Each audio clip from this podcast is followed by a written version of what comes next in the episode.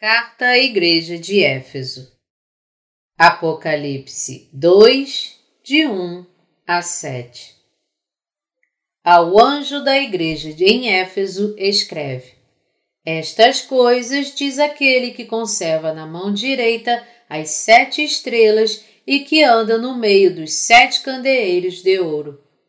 Conheço as tuas obras, tanto o teu labor como a tua perseverança e que não podes suportar homens maus, e que puseste à prova os que a si mesmos se declararam apóstolos e não são, e os achaste mentirosos, e tens perseverança, e suportaste provas por causa do meu nome, e não te deixaste esmorecer.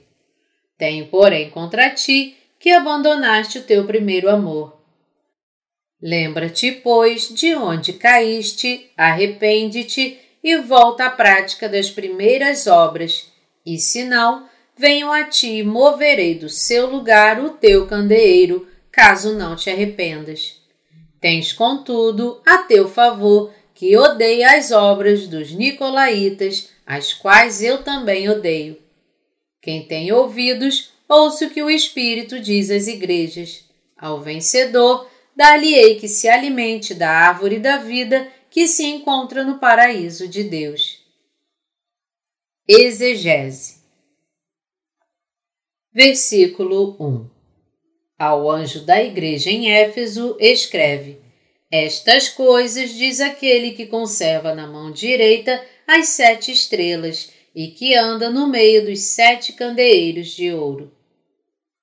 A igreja de Éfeso era a Igreja de Deus plantada pela fé no Evangelho da Água e do Espírito que Paulo pregava.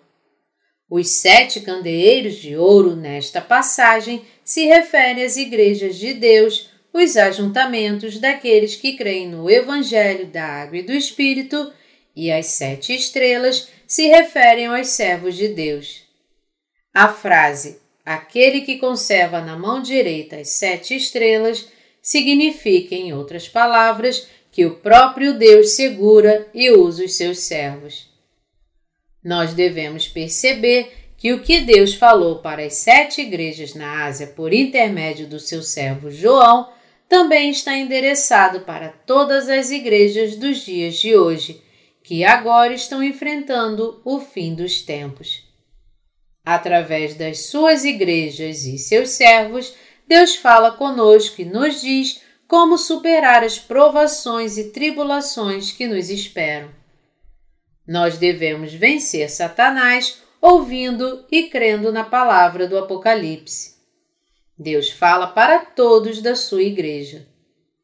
Versículo 2: Conheço as tuas obras, tanto o teu labor como a tua perseverança, e que não podes suportar homens maus e que puseste à prova os que a si mesmos se declaram apóstolos e não são, e os achaste mentirosos.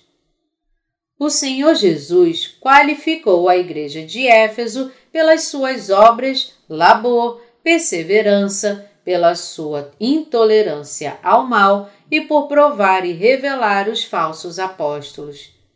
Nós podemos perceber nesta passagem como era grande a fé e a dedicação da igreja de Éfeso.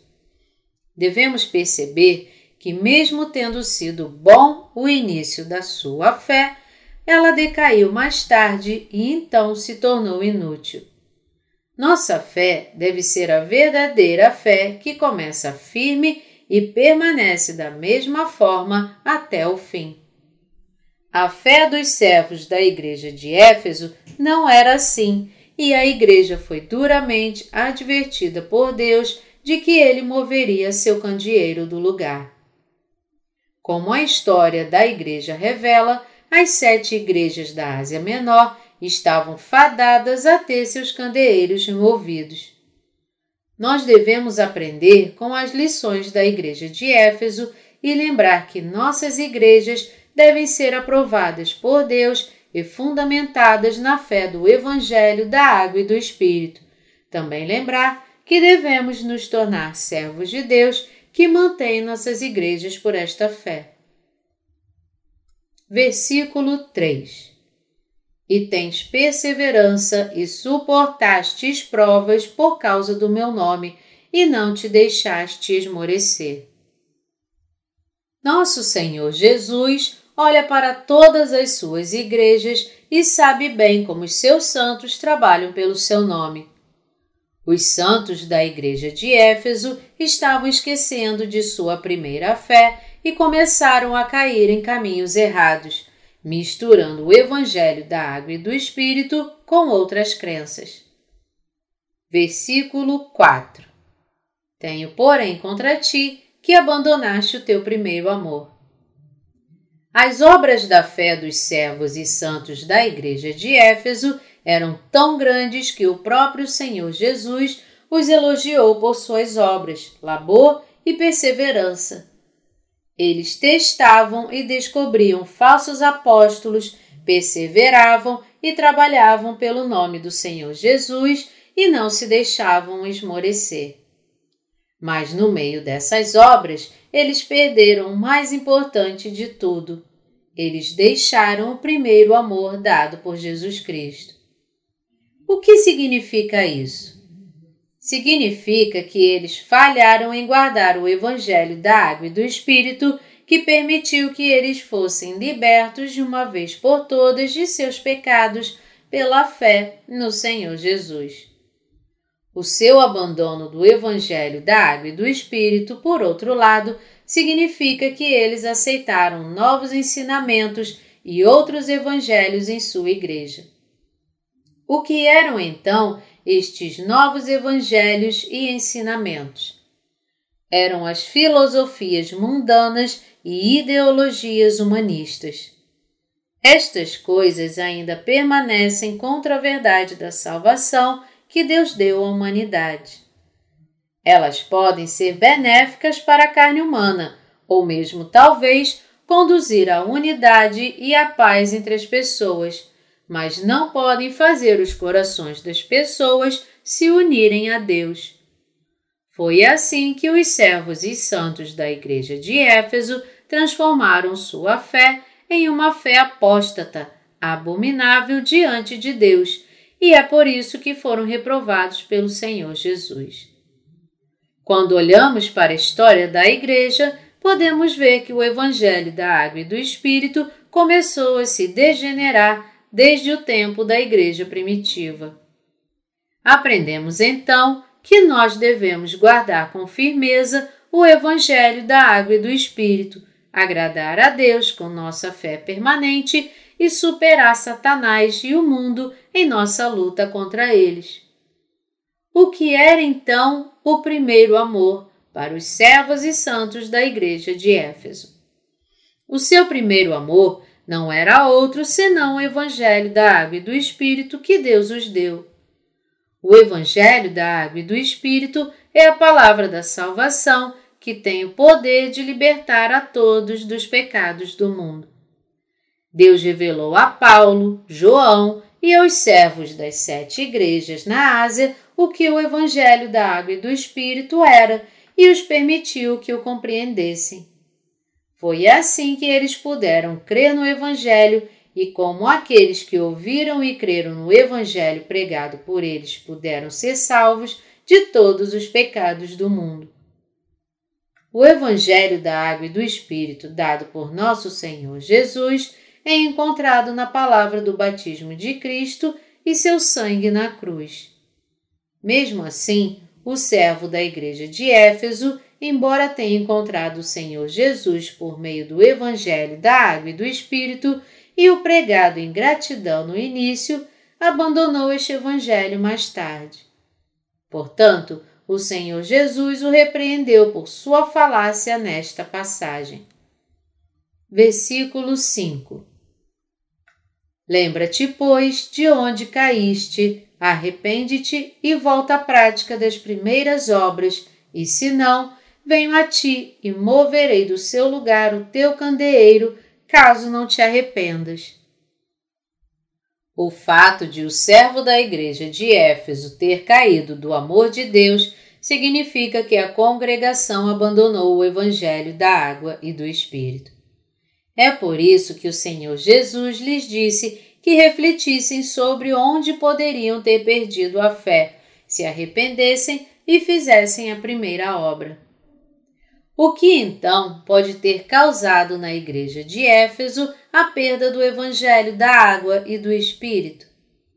A fraqueza na fé da igreja de Éfeso, seguida pelos pensamentos carnais dos seus servos, é o que levou a igreja à instabilidade. O Evangelho da Água e do Espírito vem de Deus, a verdade absoluta que revelou todas as mentiras das falsas doutrinas e ensinamentos de todas as religiões deste mundo. Isso significa que quando a igreja de Éfeso pregava e divulgava o Evangelho da Água e do Espírito, o conflito com as pessoas mundanas era inevitável. Esse conflito tornou mais difícil para os crentes da igreja de Éfeso lidar com as pessoas mundanas, fazendo com que fossem perseguidos pela fé. Para evitar isso e tornar as coisas mais fáceis para as pessoas entrarem na Igreja de Deus, os servos da Igreja de Éfeso se afastaram do Evangelho da Água e do Espírito e permitiram que outro evangelho filosófico fosse ensinado. O evangelho filosófico aqui é o falso evangelho derivado de pensamentos humanísticos que buscavam não apenas restaurar o relacionamento entre Deus e o homem, mas também trazer paz no relacionamento entre os homens. Este tipo de fé horizontal e vertical não é o tipo de fé que Deus quer de nós.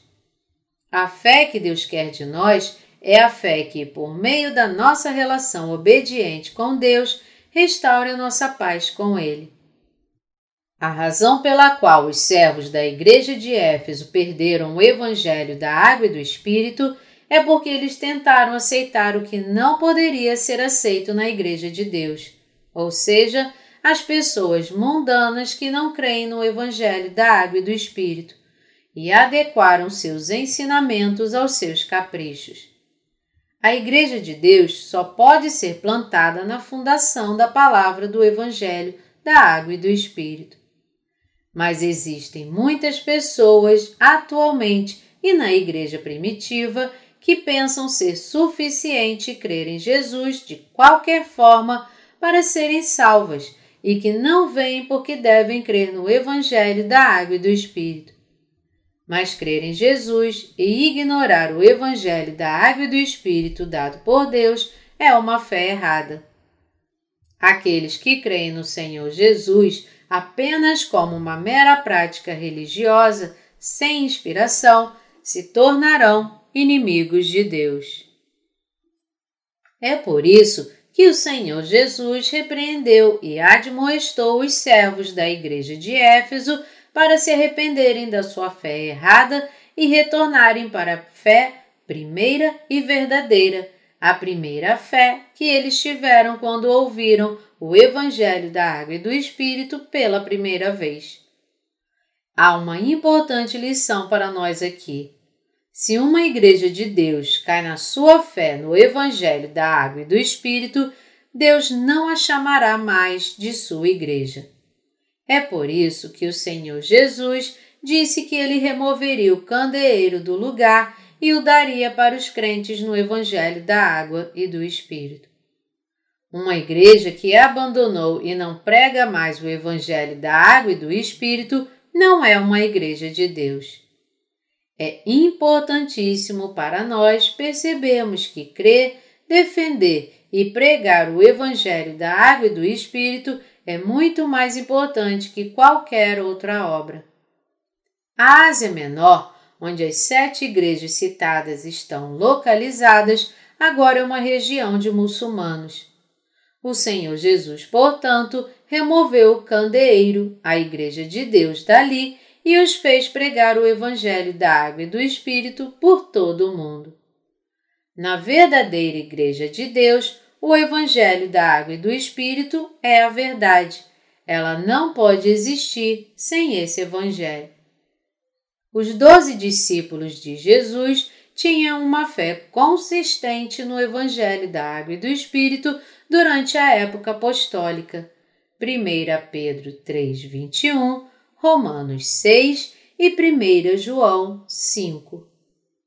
O que é mais triste, todavia, é que as igrejas de Deus da Ásia Menor perderam o evangelho da água e do Espírito desde a época da igreja primitiva e que essa região se tornou muçulmana como resultado. Além disso, mesmo a Igreja de Roma foi atingida pela tragédia de perder o Evangelho da Água e do Espírito com o Edito de Milão, publicado pelo imperador romano Constantino. Versículo 6 Tens, contudo, a teu favor que odeias as obras dos Nicolaítas, as quais eu também odeio. Os nicolaítas eram aqueles que usavam o nome de Jesus para perseguir os seus ganhos materiais e mundanos. Mas a igreja de Éfeso odiava as obras e as doutrinas deles. Para a igreja de Éfeso, isso era algo digno de ser muito elogiado por Deus. Versículo 7 Quem tem ouvidos, ouça o que o Espírito diz às igrejas. Ao vencedor, dar-lhe-ei que se alimente da árvore da vida que se encontra no paraíso de Deus. Os servos e santos de Deus devem ouvir o que o Espírito Santo diz a eles. O que o Espírito Santo diz a eles é para defender sua fé e pregar o Evangelho da Água e do Espírito até o fim. Para fazer isso, eles devem lutar contra e vencer aqueles que espalham a mentira. Perder a luta contra a inverdade significa destruição.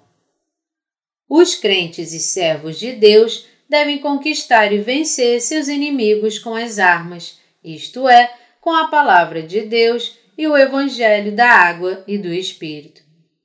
Deus disse: Ao vencedor dar-lhe-ei que se alimente da árvore da vida que se encontra no paraíso de Deus. Deus dará os frutos da árvore da vida para os vencedores. Mas vencer significa o quê? Nós temos que vencer com a nossa fé aqueles que não creem no Evangelho da água e do Espírito. Os crentes devem se empenhar constantemente nas batalhas espirituais com aqueles que pertencem à mentira e devem sair como vitoriosos nessas batalhas pela sua fé. Também devem dar toda a glória a Deus e viver uma vida de vitória com sua fé no Evangelho da Água e do Espírito. Apenas aqueles que, com a sua fé na verdade, vencerem seus inimigos na luta, estarão aptos a viver no novo céu e nova terra dado por Deus. No tempo da Igreja primitiva, aqueles que buscavam crer e defender o Evangelho da Água e do Espírito tinham que enfrentar o martírio. Da mesma forma, quando chegar o tempo da vinda do Anticristo, virão muitos outros martírios.